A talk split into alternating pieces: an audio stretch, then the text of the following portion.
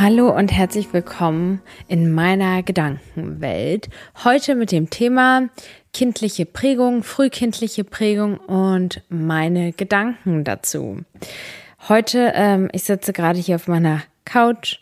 Es ist sehr spät und die Folge wird am nächsten Tag quasi veröffentlicht. Ich verstehe es nicht, warum ich mich immer irgendwie dann auf den letzten Drücker am Ende dann irgendwie so eine Sachen mache. Ich hatte irgendwie das Bedürfnis, mal wieder eine Podcast-Folge zu machen, die informativer ist, die ähm, weiter recherchiert ist, die ja so ein bisschen psychologischer angehaucht ist und habe mich aus persönlichen Gründen in der Regel, also natürlich habt ihr dann Wünsche, die ihr äußert und wenn viele davon aufkommen, dann realisiere ich sie, aber ganz oft ist es eben doch so, dass es mich auf, aus irgendeiner Art, auf irgendeine Art und Weise persönlich beschäftigt und ich dann daher gewisse Gedankenimpulse habe und die dann mit euch teile.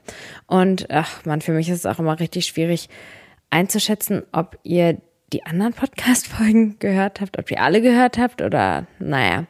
Ihr wisst ja vielleicht, vielleicht weiß der eine das, vielleicht weiß der andere das nicht. Ich mache jetzt seit Anfang des Jahres ähm, eine Psychoanalyse beim Psychoanalytiker und äh, das ist die Methode nach Sigmund Freud.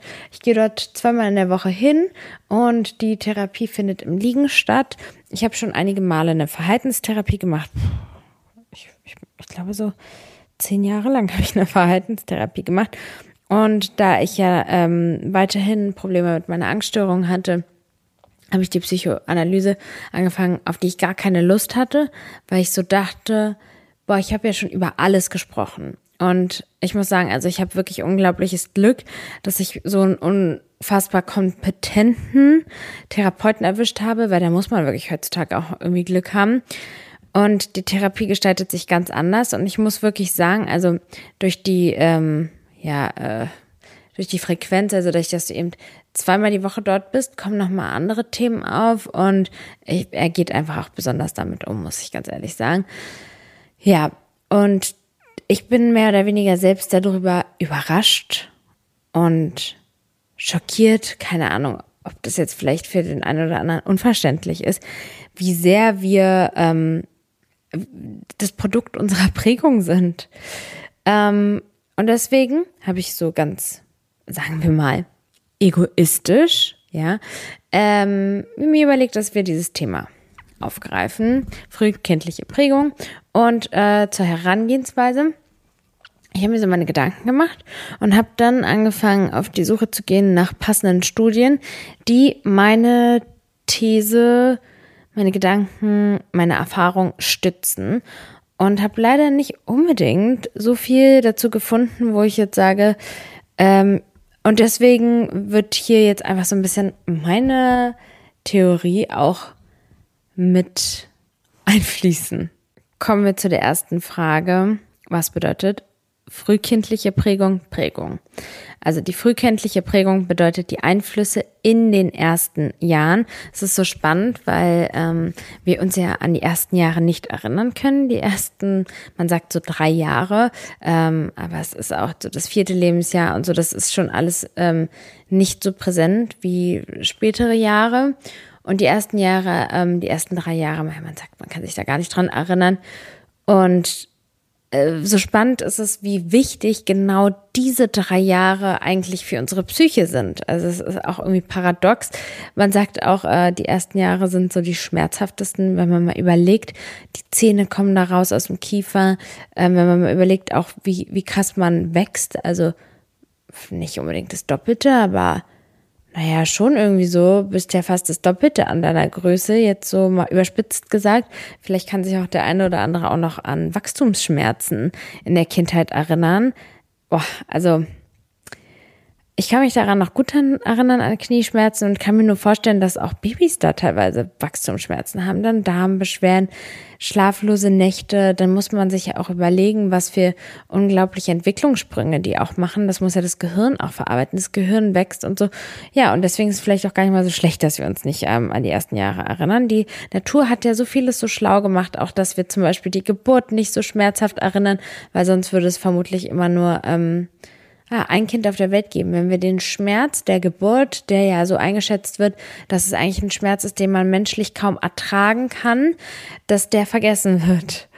Ähm, schlau. Unser Gehirn ist schlau. Im Allgemeinen macht unser Gehirn viele schlaue Sachen, unter anderem auch ähm, schlimme, traumatische Sachen vergessen. Und deswegen kommt es nicht zu selten vor, dass Leute sich gar nicht an ihre Kindheit erinnern können, aus eben dem Grund, dass das Gehirn diese Erinnerung lieber verschlossen und verborgen hält als sie ähm, ans Licht zu bringen. Und das ist eben genau das, wo irgendwo auch die Psychoanalyse anknüpft. Denn auch wenn wir das nicht präsent haben. Nichtsdestotrotz haben sie etwas mit uns gemacht. Und da kommen wir auch ähm, dazu, dass die Prägung und die frühkindliche Prägung unser späteres Verhalten, unsere Gefühlswelt und unsere Persönlichkeit nachhaltig beeinflussen. Ähm, ja, ich komme dann einfach mal so zur nächsten Frage. Wie viel Einfluss haben wir auf unser Verhalten als Erwachsene in Bezug auf unsere Prägung? Also ich meine damit, ähm, wie viel sind wir das Produkt unserer Prägung und wie viel können wir da beeinflussen? Also erstmal, wir sind nicht äh, gefangen, denn es gibt ja noch das Prinzip der Neuroplastizität und dass unser Gehirn eben in der Lage ist, sich auch zu verändern, biologisch, physisch zu verändern und dass wir in der Lage sind, ja, Sachen anders zu machen. Aber, ähm, okay, wir kommen nochmal weiter auch äh, zu dem Punkt, dass es auch eine genetische Komponente zu scheinen gibt. Ähm, dazu gab es eine Studie ähm, in Minnesota, die Twin Study, die in den 1990er Jahren in Minnesota, USA von Thomas Bouchard, oh Gott, ich hasse das ja so sehr, so Namen auszusprechen, auf anderen Sprachen und Kollegen. Und ähm, die untersuchten die Studie, äh, in der Studie eineige Zwillinge, die bei der Geburt getrennt wurden und von verschiedenen Familien adoptiert wurden. Ähm, ja, das wird heutzutage versucht zu vermeiden, wenn man eben weiß, wie wichtig äh, diese Bindung auch ist. Aber früher hat man noch weniger ähm, Rücksicht auf solche Sachen gelegt und man konnte ein einzelnes Kind besser vermitteln als Zwillinge. Und deshalb gab es eben leider halt eben diese Kinder. Und heute, äh, Fun Fact, Fun Fact, ja, am Rande, ähm, es gab mal einen Fall, wo Neugeborene äh, Zwillinge ganz schlechte Vitalzeichen hatten und äh, besonders ein, ein, ein einzelnes äh, von diesen Zwillingen ähm, hatte sehr schlechte Vital und war kurz davor zu sterben. Und damals hat man aus ähm, verschiedenen Gründen eben gesagt, dass die Kinder jeder in seinem eigenen Inkubator, also in diesem eigenen Krankenbett quasi zu liegen hat. Und die Krankenpflegerin hat dann gegen das Protokoll verstoßen und dachte, ähm, das Kind soll nicht, dieses Baby soll nicht ähm, so alleine da sterben und hat es eben zu dem anderen Zwilling dazugelegt und faszinierend, was auch die Medizin, die Forschung dahingehend irgendwo auch revolutioniert hat, ist, dass die Vitalzeichen sich erholt haben und das Kind überlebt hat, nachdem es zu seinem ähm, Zwilling gekommen ist, sozusagen. So, also deswegen auch nochmal umso sehr der Fakt, dass es einfach schade ist, wenn diese Zwillinge getrennt werden. Aber darum geht's jetzt hier überhaupt gar nicht. Wow. Ähm, zurück zu der Studie. Also, die Forscher führten eben umfangreiche psychologische und physiologische Tests mit den Zwillingen durch und das Ergebnis war, überraschenderweise zeigten die Zwillinge trotz der unterschiedlichen Umgebungen ähnliche Persönlichkeiten, Interessen und sogar Gewohnheiten und das liegt, da liegt es halt eben nahe, dass es einen genetischen Faktor hat und einen starken Einfluss auf unsere Persönlichkeit. Und ich erzähle jetzt mal so eine Geschichte aus meinem Leben. Also mein Vater, der hat äh, mehrere Kinder in die Welt gesetzt, unter anderem ähm, also ein, eine, ein Mädchen, sie war die erste und anschließend ähm, kam ein Zwillingspaar. Da meinte mein Vater ganz lange, dass er, dass er nicht der Vater sei von diesen Kindern. Ähm, meine Oma hat mir immer gesagt, die haben in dem gleichen Dorf gewohnt wie meine Oma. Meine Oma hat mir immer gesagt, dass das meine Geschwister sind. Ähm, mein Vater hat das, ja, abgestritten und meine Mutter hat es auch abgestritten. Eigentlich wie krass. Ich würde sowas heutzutage niemals machen, meinem Sohn da so belügen for what eigentlich. Na, ist ja auch egal. Ähm, und dann, als ich 18 oder so war, ja, genau, ich bin da gerade 18 geworden, da hat er auf einmal bei Facebook, ach, das waren noch Zeiten, angegeben, seine Tochter, und dann hat er ein Mädchen verlinkt. Und zwar das Mädchen von diesem Zwillingspaar. Also er ist ein äh, Junge, sie ist ein Mädchen, also zwei eigene Zwillinge sind es. Und daraufhin habe ich den Kontakt zu ihr aufgenommen. Und ja, ich war da so 18, 19. Und ich hatte zu diesem Zeitpunkt, wir haben so ein bisschen geschrieben, ich hatte zu diesem Zeitpunkt einen Freund, der tra tragischerweise ähm, mit 28 seine äh, Schwester verloren hatte. Also die Schwester war 28, er war, glaube ich, weiß ich nicht, 26 oder so zu dem Zeitpunkt. Und sie ist eben gestorben an einem Gehirntumor. Und ich glaube, aus diesem Grund vor allem auch hat ihn die Geschichte irgendwie so emotional gepackt. Und wir haben damals bei der Bank zusammengearbeitet und dann sind wir nach so einer Betriebsversammlung, die wir hatten, am Nachmittag losgefahren nach Kroatien boah, wenn ich da heute drüber nachdenke, was wir da gemacht haben, wie krass es eigentlich auch von ihm war, dass er das gemacht hat, ähm, jetzt so einfach irgendwie auch nochmal aus einer anderen Sicht betrachtet. Genau, wir sind halt eben dort gewesen in Kroatien, damit ich sie kennenlerne. Und so war es dann auch. Ich habe sie dann ähm, das erste Mal getroffen. Wir haben das Wochenende zusammen verbracht und ähm, im darauffolgenden Sommer war ich für eine längere Zeit in äh, Kroatien bei meiner Oma. Meine Oma lebt in Kroatien ähm, an der serbischen Grenze. Irrelevant jetzt auch wieder für das Thema. Auf jeden Fall habe ich dort dann, da hat sie gerade eine Tochter bekommen, sehr viel mehr Zeit mit ihr verbracht. Und was ich sagen muss, ist, es ist schockierend. Es ist wirklich schockierend, wie ähnlich wir uns sind. Unfassbar. Also in so ganz, in so Punkten, wo ich mich, ja, also ich weiß nicht, ob ich jetzt sagen kann, wo ich jetzt sage, dass ich besonders bin Oh Gott, was kann man nicht über sich selbst sagen, Nicolina? Hör auf damit. Also Sachen, die mich auszeichnen. Also mich zeichnet irgendwo aus, dass ähm, ich ein unglaubliches Vergnügen an beispielsweise Ästhetik habe. Also in allen Bereichen. Ob es jetzt was mit Einrichtung zu tun hat, ob es jetzt was mit Schminken zu tun hat, ob ich es gerne mag, mein Frühstück schön anzurichten, ob ähm, ich mich gern schön anziehe, keine Ahnung, habe ich schon gesagt, ob ich gerne meine Nägel schön mache, ob ich gerne was Schönes male. Einri einrichte habe ich auch schon gesagt. Ist schon ein bisschen spät. Worauf ich hinaus will, ist, das ist ja irgendwo was, was mich auszeichnet, muss ich sagen, würde ich sagen. Dazu gehörend ja auch irgendwo das Thema Kreativität. Also ich kenne nicht so viele Menschen, die ihre Kreativität so ausleben. Mein Mann ist Sänger und kreativ, aber er lebt meiner Meinung nach die Kreativität auch nicht so krass aus, wie ich das tue, in dem Maße, dass ich ähm, so viele Ideen habe, die ich immer wieder umsetze, ob es jetzt irgendwas, äh, eine Gestaltung in der Einrichtung ist, irgendwelche Ansätze, wie auch immer. Ähm, und ja, diese Faktoren, die sind ja schon echt groß irgendwo. Und sie ist zu 100 Prozent genauso.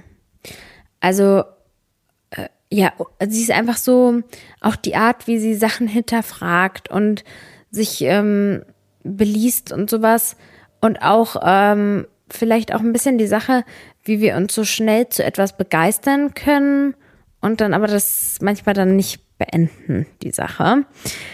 Ähm, ich habe auf jeden Fall unglaublich viele Ähnlichkeiten mit ihr gehabt. Also wir haben uns sofort so krass verstanden und ähm, das hat mich schon so zum Nachdenken gebracht und ich dachte, ich finde das schon bemerkenswert, wie sehr ähm, ja, wir dann da genetisch geprägt werden, obwohl wir ja beide nicht mit unserem Vater aufgewachsen sind und noch weiter ähm, sie ihn ja gar nicht kannte, bis sie 18 war. Und ähm, ja, sie ist irgendwie auf ihn zugegangen, um die Geschichte jetzt auch zu beenden. Und daher hat er dann gesagt, okay, das ist seine Tochter und ähm, genauso muss ich es auch sagen, ist es halt auch mit meinem äh, kleineren Halbbruder, der nach mir zur Welt gekommen ist.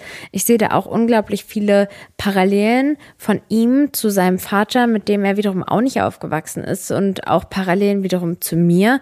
Und ich persönlich kann schon irgendwo sagen, dass ich da so eine genetische Komponente auf jeden Fall auch Also es ist ja auch logisch, dass wir irgendwo sind, wie unsere Gene, so in sowas wie, in so Punkten wie Feinmotorik, Grobmotorik oder was oder Veranlagerung auf gutes, logisches Denken oder so, sowas macht ja auch Sinn, das ist ja auch logisch, aber auch auf Persönlichkeitsmerkmale, auch sowas wie ähm, Sinn für Ästhetik, dass das, ähm, mein Vater hat meiner Meinung nach, würde ich auch sagen, voll den Sinn für Ästhetik, jetzt meine Mutter nicht so, das würde ich irgendwie meiner Schwester und meinem kleineren Halbbruder auch so krass zuschreiben. Also gut. Okay, also ich muss damit sagen, ich kann diese Studie bestätigen, aber es war auch vielleicht irgendwo auch unnötig, diese Geschichte zu erzählen, weil die Studie, die sagt ja genau das.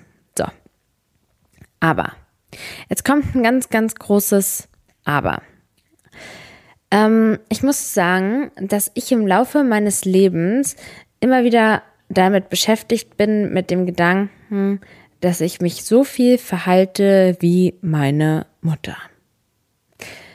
Und ich weiß nicht, es gibt vielleicht hier die ein oder anderen, die ein super gutes Verhältnis haben zu ihren Eltern und sagen, wow, ich will unbedingt wie meine Eltern sein.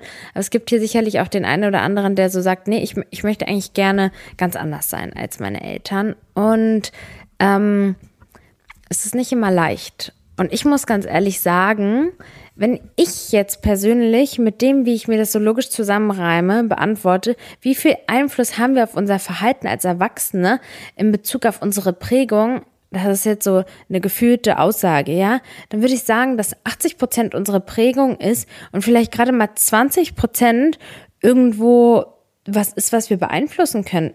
Weil und jetzt komme ich zu der Erklärung, wie ich mir das irgendwie so gedacht habe. Es gibt da sicherlich auch Psychoanalytiker. Ich meine, so funktioniert ja auch die Psychoanalyse. Das ist ja auch das, was ich erlebe. Und es gibt jetzt auch sicherlich Psychoanalytiker, die vielleicht genau das Gleiche sagen wie ich auch. Aber das habe ich jetzt hier nicht parat. Und ich teile jetzt einfach hier eure Gedanken, weil es ja auch der Podcast, der heißt Nicolinas Gedankenwelt. Also es heißt ja nicht, Nicolina erzählt, äh, liest Sachen vor aus Büchern, ne? ähm, okay, also worauf ich hinaus will, ist, also wenn man jetzt zum Beispiel meinen Sohn betrachtet, ähm, dann, der kommt auf die Welt und der ist neutral. Also mh, hm, sagen wir mal, der ist leer. Die Schale ist leer. Und all seine Erfahrungen, das sind ja so Steine sozusagen. Und jetzt muss ich ganz ehrlich sagen, dass ich nicht weiß, was ich mit dieser Metapher weiter anfangen soll. Die macht gar keinen Sinn. Okay, gut, also er ist leer äh, neutral. Und dann erlebt er so das Leben und den Alltag mit mir. Und das prägt ihn. Und so lernt er ja auch. Also so lernen ja Kinder auch. Die kommen auf die Welt und wissen nicht, wie sie einen Löffel halten sollen. Und dann, da sie ja ganz oft mit uns am Tisch sitzen und so, sehen die, okay, wir halten den Löffel. Irgendwann versuchen sie es auch. Sie halten den Löffel. Wenn ich niemals einen Löffel halten würde, wenn ich wirklich immer mit, also wenn ich essen würde mit, ähm, einer Bratpfanne. Nehmen wir mal an, ich würde halt immer mit einer Bratpfanne essen, dann würde er vermutlich das auch tun mit der Bratpfanne essen. Und das macht ja auch Sinn. Das sind die Spiegelneuronen, das ist das, was es in der Tierwelt gibt, das ist das, was es bei uns Menschen gibt, dass ähm, wir einfach äh, das Verhalten des anderen kopieren, Kinder kopieren das Verhalten der anderen, der Eltern und lernen so. Das ist ja logisch. Und wenn wir das betrachten, betrachten, dann müssen wir mal sagen, dass dass da so viele Sachen,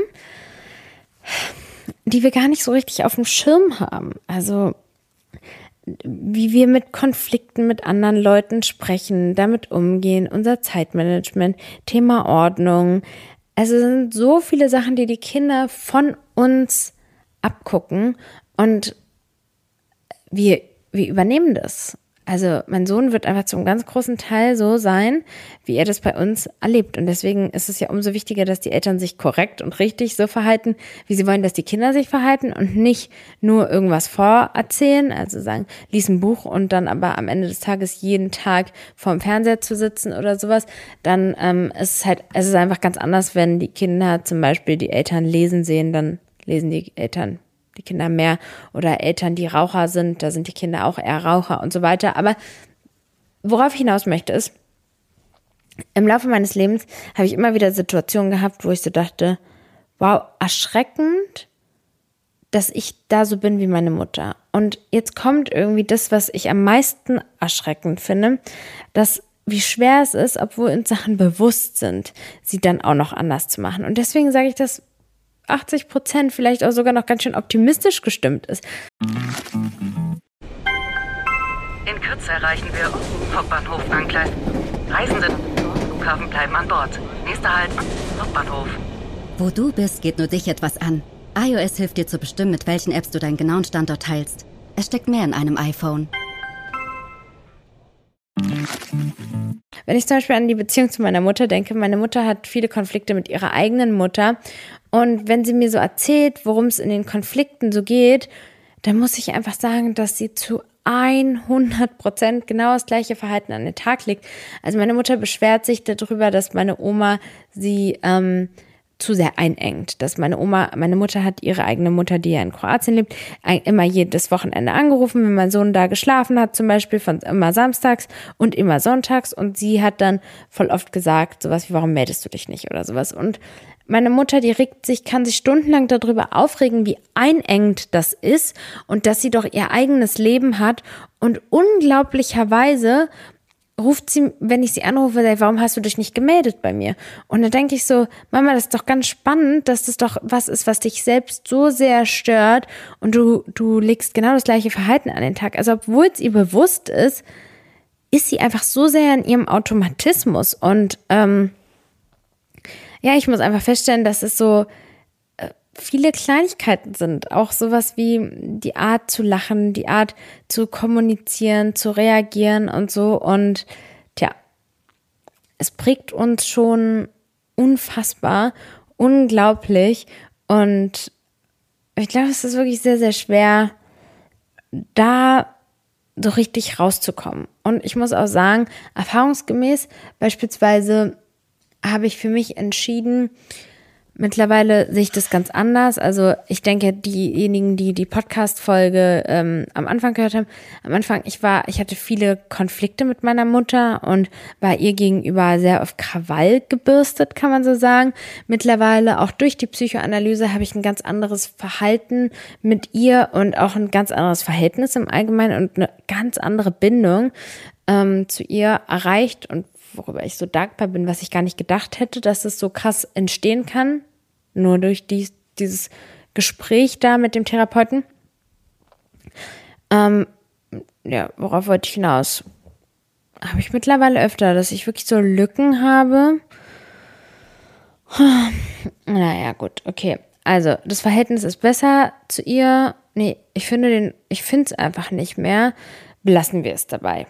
Okay, also, dann kommen wir zu einer weiteren Frage, die, also sagen wir, ich denke mal, dass, oder ich denke mal, aber gleich, das gleichgeschlechtliche Elternteil ist ja auch in viel, vielerlei Hinsicht irgendwo ein Vorbild und so weiter. Ähm, auch nochmal mehr ein Orientierungspunkt und sowas. Aber das andersgeschlechtliche Elternteil ist ungemein relevant für die partnerschaftliche Entwicklung. Ja, also das, ähm, auch die Zwischen, also das, was ich zum Beispiel mit meinem Mann, meinem Sohn vorlebe, das prägt meinen Sohn unglaublich für seine Partnerwahl und die Art und Weise, wie er seine Partnerschaft ähm, äh, gestaltet. Während meiner äh, Therapiesitzungen spüre ich halt jetzt auch unglaublich, wie sehr mein Vater meine Partnerwahl geprägt hat. Und deswegen habe ich gedacht, auch da gehe ich auch nochmal auf die Suche und schaue, was es da für Forschungsergebnisse gibt und stelle mir die Frage, wie wirkt sich unsere Prägung in der Kindheit auf unsere Partnerwahl aus? Da die meisten meiner Hörer und damit sind wir bei so ungefähr 98 Prozent und vermutlich sind die zwei Prozent irgendwelche Männer aus meinem Umfeld, die den Podcast hören, weil sie mich persönlich kennen. Ähm, nee, aber würde mich mal interessieren, wer hier von den männlichen Zuhörern dabei ist. Ihr könnt mir ja dazu gerne mal bei Instagram schreiben. Auch für diejenigen, die nur den Podcast hören. Ich glaube nicht, dass es davon so, ein, so viele gibt. Ähm, ich bin ja ein sehr aktiver Instagram-Nutzer. Weiß nicht, mag auch nicht jeder, Leute bei Stories zu verfolgen, aber ich nehme euch auf jeden Fall mit, ob ihr wollt oder nicht. Ähm, so, da äh, ja ich eine Frau bin und ihr hier zum großen Teil Frauen seid, ähm, also ich, ich sage auch ganz ehrlich, wenn jetzt hier sich ganz viele Männer melden, dann kann ich auch gerne dieses Thema nochmal beleuchten. Vielleicht ist es wirklich auch ganz spannend, nochmal dieses Thema zu beleuchten aus für uns Ladies auch nochmal. Okay, gut. Also Nicolina, bitte halt dich an das Skript. Du verlierst sonst wieder den Faden. wir kommen zum Thema Vaterkomplex. Ja, also wie wirkt sich die Prägung aus? Ich habe ähm, hier eine Studie äh, entdeckt, die sehr spannend ist. Und zwar ähm, wurde die durchgeführt in der University of California von Boston P. und Emlyn D. I. durchgeführt 2003. Und die Partnerwahl basierend auf der Ähnlichkeit. Und die Studienmethode war, dass die Studie konzentrierte sich darauf zu analysieren, ob Menschen Partner auswählen, die Ähnlichkeit mit ihren Eltern zeigen. Und um das zu tun, wurde die Haar- und Augenfarbe der Eltern der Studienteilnehmer erfasst und danach wurden diese Daten mit der Haar- und Augenfarbe der Partner der Studienteilnehmer verglichen. Und Insbesondere die Ähnlichkeit zwischen den Haar- und Augenfarben der Mütter, der männlichen Teilnehmer und ihrer Partnerin und zwischen der Haar- und Augenfarbe der Väter, der weiblichen Teilnehmerin und ihrer Partner betrachtet. Und das Ergebnis war, dass die Daten gezeigt haben, dass es eine signifikante Übereinstimmung gibt, dass Frauen wählten häufiger Partner, die ihrem Vater in Bezug auf Haare und Augenfarbe ähnlich waren, während Männer dazu neigten, Partnerinnen zu wählen, die ihrer Mutter ähnelten. Und dieses Phänomen kann es als mögliche biologische Strategie interpretiert werden, um genetische Kompatibilität zu gewährleisten. Es kann aber auch psychologische Gründe haben. Ja, also man könnte halt sagen, ja, um jetzt hier ähm, das, das nochmal ein bisschen in Umgangssprache zu verwandeln. Also es wurde eben geguckt und ähm, welche ganz viele Leute, Paare wurden eben angeschaut und dann wurde geschaut, haben die ähm, Paare die gleichen Augen- und Haarfarben wie die jeweiligen Elternteile. Ähm, und das haben wir jetzt, glaube ich, alle verstanden. Und es gibt natürlich die biologische Komponente, die man zum Beispiel mit einbeziehen muss, wie, ich weiß nicht, ob ihr das kennt, dass man so sagt, dass man jemanden nicht riechen kann. Es ist unfassbar spannend, weil ich hatte eine Begegnung mit jemandem, den ich sehr mochte, wo ich den Körpergeruch unglaublich abstoßend fand. Der, er roch nicht schlecht, aber sein eigener Körpergeruch war für mich unfassbar abstoßend. Und es gibt es ja immer wieder, ähm, und es weist biologisch wohl darauf hin, dass das Immunsystem ähm, und vermutlich auch noch andere Komponenten sehr ähnlich sind und dass das für eine Fortpflanzung nicht so förderlich wäre. Also gut ist es, wenn zwei Individuen aufeinander kommen, die sehr verschieden sind. Dadurch kann sich alles wundervoll durchmixen und ähm, dadurch können gesunde neue Wesen entstehen. Und ja, daher gibt es halt diese Komponente und man könnte halt jetzt sagen, okay, gut, dass es da irgendwo eine biologische Komponente gibt, dass man so sagt, okay, irgendwie das für die Fortpflanzung sinnvoll. Ich finde irgendwie, dass es psychologisch betrachtet, jetzt einfach meine persönliche Meinung, Sinn macht, dass man beispielsweise so, man hat ja so eine Person ähm, vor Augen, ja, also mh, hm, zum Beispiel mein Sohn, also ich habe ja ausgeprägt dunkle Haare, helle Haut, helle Augen. Also es ist ja schon so vom Typ her eher so besonders. Meine Haare sind ja auch unnatürlich dunkel. Und worauf ich hinaus möchte, ist, ähm, dass er sich ja bei mir geliebt, sicher und geborgen fühlt.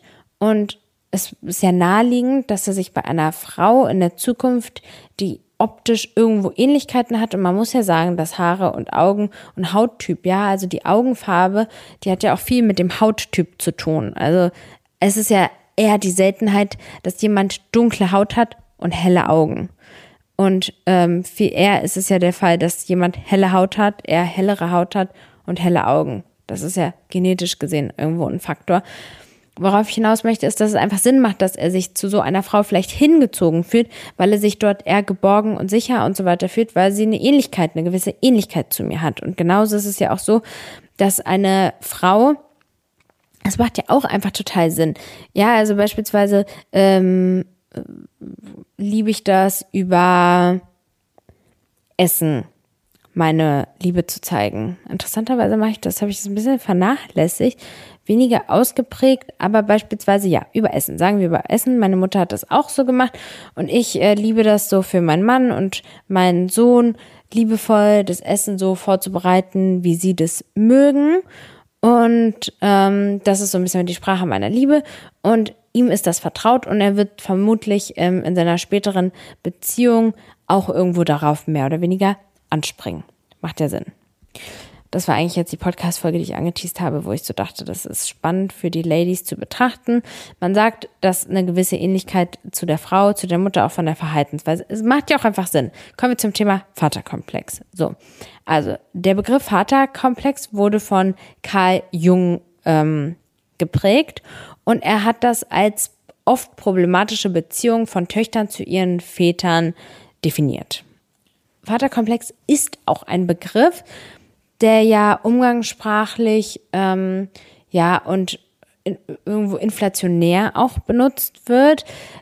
Tatsächlich ist es aber auch so, dass vor allem wenn man sich die damaligen ähm, Strukturen angeguckt hat, halt auch häufig ein Vater auch abwesend war als Versorger der Familie und so weiter. Und die Mutter, die ähm, ja, also es ist ja öfter damals auch vorgekommen, dass die Väter den Kindern, den Töchtern auch nicht so zugewandt waren. Da gibt es natürlich immer verschiedene unterschiedliche Typen, aber wenn man sich jetzt einfach mal so evolution, nicht evolutionär, sondern so ein bisschen betrachtet, woher wir kommen, ja, die Frau damals hat ähm, öfter mit der Mama dann den Haushalt gemacht, die Männer haben dann vielleicht mit den Jungs gehandwerkert oder so. Es waren die Rollenverteilung war noch ganz anders. Ich bin sehr gespannt, wie sich auch das Thema Vaterkomplex und so weiter in der nächsten Zeit entwickelt wird. Jetzt, wo sowas wie Gleichberechtigung und so ein viel größeres Thema ist. Männer nehmen sich viel eher auch eine Elternzeit und so. Dadurch haben natürlich auch die Töchter eher auch die Möglichkeit, eine andere Bindung zu ihren Vätern aufzubauen. Definitiv auch eine, ein Faktor, den wir mit in Betracht ziehen müssen. Naja, gut, okay, also. Kommen wir zu Karl, zu dem guten alten Karl zurück, dem Karl Jung. Ähm, der glaubte, dass Frauen, die ohne eine starke Vaterfigur auf wachsen oder eine problematische Beziehung zu ihrem Vater haben, einen Vaterkomplex entwickeln könnten. Sie könnten dann Schwierigkeiten haben, gesunde Beziehungen zu Männern aufzubauen und könnten unbewusst Partner suchen, die Merkmale oder Eigenschaften ihres Vaters replizieren. Ich, ich komme jetzt hier weiter zu der Studienlage. Da habe ich nämlich noch auch was anderes Spannendes gefunden und erzähle ich dann nochmal was aus meiner persönlichen Erfahrung. So, also der gute alte Brendel S.D. Ähm, hat 2013 eine Studie aufgesetzt. In der Studie wurde analysiert, wie der Vaterkomplex die Partnerwahl beeinflusst. Dabei wurde festgestellt, dass Frauen mit einem ausgeprägten Vaterkomplex oft Partner wählten, die entweder die positiven oder negativen Eigenschaften ihres Vaters verkörpern. Es wird vermutet, dass dieser Auswahlmechanismus ein Versuch ist, die Beziehung zum Vater neu zu inszenieren und mögliche Kindheitstraumata zu heilen. Also es gibt halt diese Theorie, den Ansatz, das kann man ja nicht so genau bestätigen, dass wir uns ähm, quasi jetzt die Frauen, Väter, äh, Männer suchen, die dem Vater ähnlich sind, um quasi die Möglichkeit zu haben, dass diese problematische Beziehung eben zu reparieren irgendwo, also dass dann eine Übertragung stattfindet. Wir übertragen unsere Gefühle von dieser einen Person auf unseren Partner, also die Gefühle für unseren Partner auf die ähm, auf den Partner. Und wenn der Partner uns liebt, dann haben wir die Bestätigung quasi dadurch, dass es ja die Übertragung stattgefunden hat, dadurch, dass wir es ja alles verlagert haben auf den Partner, ähm, ist das sozusagen so ein bisschen die, äh, ja, das ist so der Gedanke, dahinter. Macht irgendwo Sinn, ist aber auch von der anderen Warte aus ja ein schwieriger Gedanke. Problematisch ist beispielsweise, dass ähm, Väter, die, nehmen wir mal an, eine narzisstische Störung haben, die ähm, ja so charakteristische Merkmale haben, wie dass sie zum Beispiel so groß großartige, große, also großartige, erfolgreiche Männer sind, die charismatisch sind, die ähm, irgendwie immer irgendwie im Mittelpunkt stehen, lustig sind, einen tollen Ruf haben, ähm, aber total manipulativ sind, eigentlich gar nicht so richtig Bindungen und so weiter aufbauen können. Und ja, sehr häufig kommt es vor, dass Frauen, die eben solche Vater, Väter haben, genau so eine Art von Partner sich auch aussuchen, denn die sind ja ähnlich in, in sowohl positiven als auch negativen Eigenschaften, wie es ja hier auch in der Studie heißt. Und äh, das Problematische ist, dass die Beziehung sich nicht verbessern wird, weil wenn ein Vater ähm, Narzisst ist und der Mann Narzisst ist, dann wird es halt einfach super schwierig, eine gute Bindung da aufzubauen. Worauf will ich hinaus? Ist halt irgendwo ein Weg, der zum Scheitern verurteilt ist. Ich will nicht sagen, dass es zum Beispiel, sagen wir, eventuell Situationen geben könnte, wo, nehmen wir mal an, der Vater stirbt früh und man sich da irgendwo, das ist vielleicht eine Beziehung, die irgendwo funktionieren kann, wenn man eine tolle Beziehung zu seinem Vater hatte, dass man da versucht oder beispielsweise ein Vater, der irgendwo eine Krankheit, aber meistens, das Schwierige ist halt so, dass, ähm, ja, man, man muss sich das manchmal so vorstellen, so, wenn man, ähm, ich habe so ein Glas, ich wieder mit meinem Glas. War das nicht bei meinem Sohn auch so ein Beispiel? So ein Beispiel? Nehmen wir mal an, ich habe ein Glas mit Wasser, ja. Und wenn ich ähm, halt super viel reinkippe in in irgendwie extrovertiert und und charmant, dann habe ich einfach keine Flüssigkeit mehr übrig, um, um quasi das Glas zu füllen, empathisch und gefühlvoll. Keine Ahnung, ob das jetzt gute Beispiele sind. Ja, also zum Beispiel, wenn ich so, wenn ich jetzt so sage, okay, ich will einen Mann haben, der total männlich und kernig ist und äh, so, der irgendwie so durchgreift und männlich ist und dominant ist und so weiter, nehmen wir mal, ich, ich kipp da irgendwie was rein in diese Schale, dann habe ich einfach nicht, nicht mehr was, um reinzukippen in die Sparte gefühlvoll, empathisch. Das ist vielleicht das bessere Beispiel. Versteht ihr, worauf ich hinaus will? Ich will darauf hinaus, dass sich manchmal Eigenschaften so ein bisschen widersprechen und gegensätzlich sind und wir halt daher ja irgendwo in die Bredouille kommen und sich das oft dann wiederholt. Also zum Beispiel Männer, die sehr männlich sind und sehr, äh, keine Ahnung, dominant sind. Jetzt ist aber natürlich die Frage, wie definieren wir Männlichkeit, die eventuell ähm, dann nicht so einen Bezug zu ihren eigenen Gefühlen haben. Die können auch nicht so eine Verbindung zu, zu ähm, deinen Gefühlen aufbauen. So, also wir können nicht einen Mann, der aber irgendwie weint und ähm, irgendwie gefühlvoll mit seinen eigenen Konflikten umgeht, was wir dann vielleicht als Frau irgendwo unattraktiv finden, ähm, der kann dann auch ganz anders empathischer und so mit einem, mit der Frau umgehen. Aber so, worauf ich hinaus will, ist, dass manchmal widersprechen sie einfach Punkte. Habe jetzt auch ausreichend äh, dargestellt. Na gut, ihr wollt es ja auch immer hören. Ähm, ihr wollt ja auch immer gerne meine eigenen, meine persönlichen Erfahrungen hören. Und ja, ich kann nicht lügen, in meiner äh, Psychoanalyse geht es auch sehr viel um meine Partnerschaften und um die Ähnlichkeiten zu meinem Vater. Kurzer, kurze Zusammenfassung, mein Vater ist ja gegangen, da war ich drei Jahre alt und ähm, ja, ich hatte ein sehr schwieriges Verhältnis. Er war sehr abwesend und ich habe immer eine unglaublich starke Sehnsucht zu meinem Vater gehabt als Kind. Also unfassbar und irgendwo auch naheliegend, dass ich ähm, mir Männer gesucht habe, immer Partner gesucht habe, die in so vielen Punkten meinem Vater ähneln und ähm, während der Gespräche halt auch voll feststellen durfte, wie oft es mich manchmal vor eine schwierige Situation bringt, dass beispielsweise mein Mann in vielen Punkten meinem Vater ganz unähnlich ist und er meiner Mutter ähnelt. Und ähm, Gott, ich kann es gar nicht. Ich habe das meinem Mann auch gar nicht erzählt, weil ich ja mit meinem Therapeuten, weil der ja meinte, ich soll nicht so viel in Austausch gehen mit anderen, tut er nicht, wenn ich hier in meinem Mikrofon rede, weil ähm,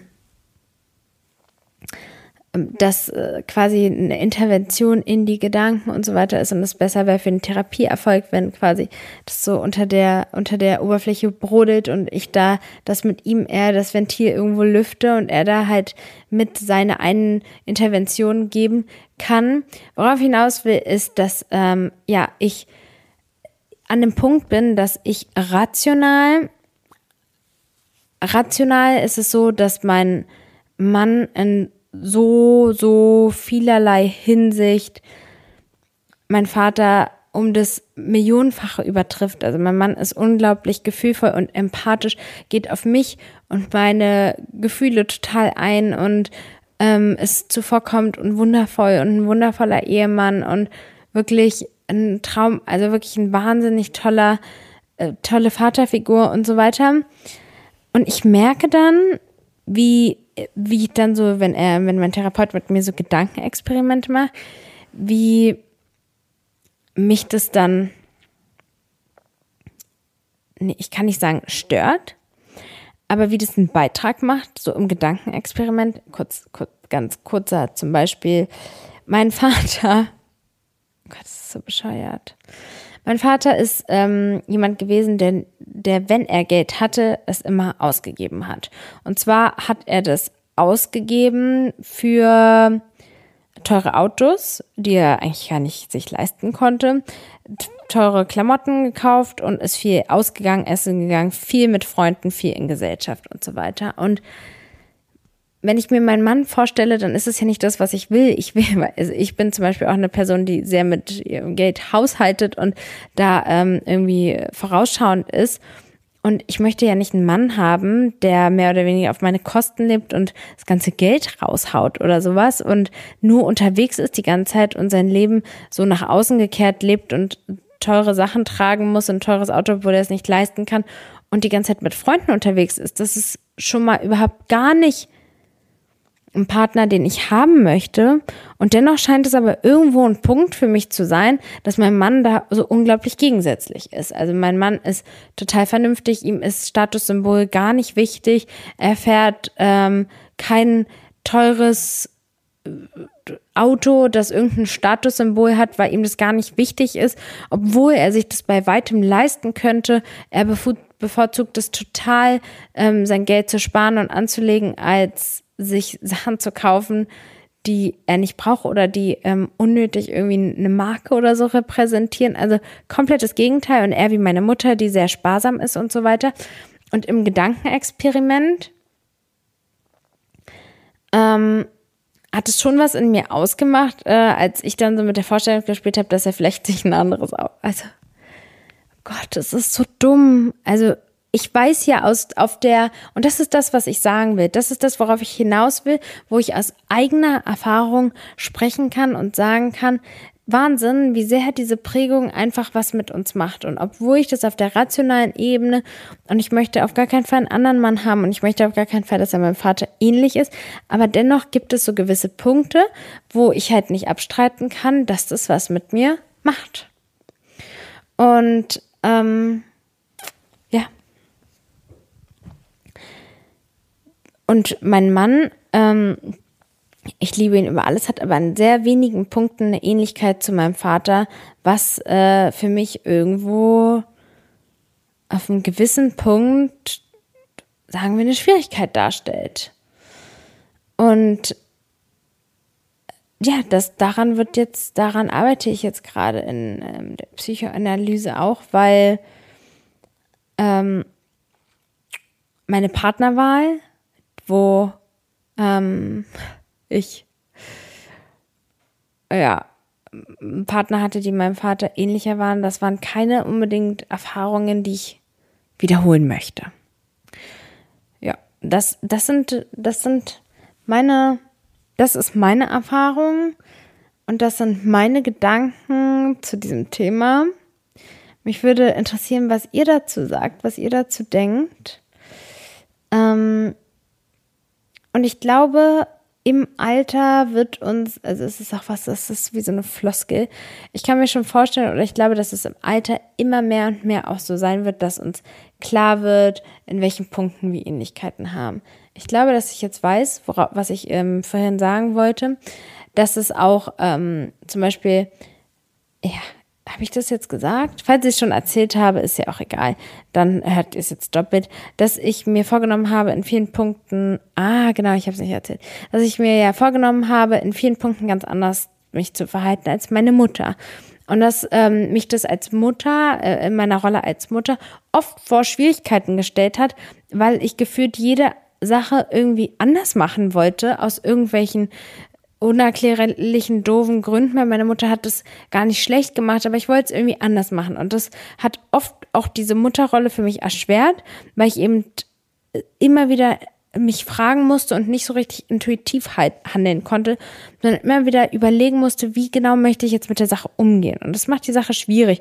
Und auch vor allem aus diesen Gründen ist es sinnvoll, einfach das Verhalten der Eltern zu kopieren. Ja, wenn wir jetzt so die Tierwelt nehmen, nehmen wir mal an, ein Jaguar bekommt ein Jaguar, Mutter bekommt ein Jaguar-Baby und die jagt und das Baby, äh, das, das jagt mit und es guckt sich an, wie die Mutter das macht und dann macht es das genauso und es wäre unheimlich anstrengend, wenn das Jaguar-Baby sagt, hm, ob die Methode so sinnvoll ist, ähm, also erstmal haben wir oft gar nicht die Erfahrung und so weiter, die Kapazitäten, diese Sachen so zu hinterfragen. Und es ist ja einfach anstrengend, drüber nachzudenken. Also sind wir genauso wie unsere Eltern. Also kommunizieren wir genauso mit Menschen wie unsere Eltern. Also gehen wir genauso mit dem Zeitmanagement um wie unsere Eltern. Also führen wir genau die Beziehungen wie unsere Eltern. Und so, das kann man ja irgendwo übertragen. Ich würde mich aber wirklich krass auch interessieren, wenn jemand komplett gar nicht meiner Meinung ist. Gut, damit haben wir mal wieder eine Podcast-Folge hinter uns gebracht. Ja, ich kann nur, ich kann mich nur wiederholen.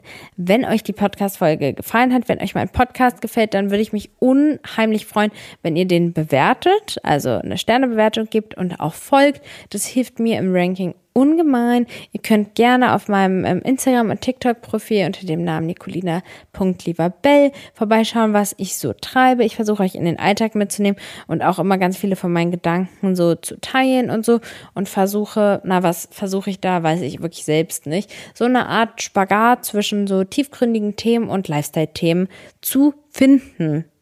Ja, ich versuch's ob mir es immer gelingt, ist eine andere Sache. Ich habe mich aber sehr gefreut über diese Podcast-Folge hier und merke, dass ich auch voll Lust habe auf mehr ähm, solchen Inhalt.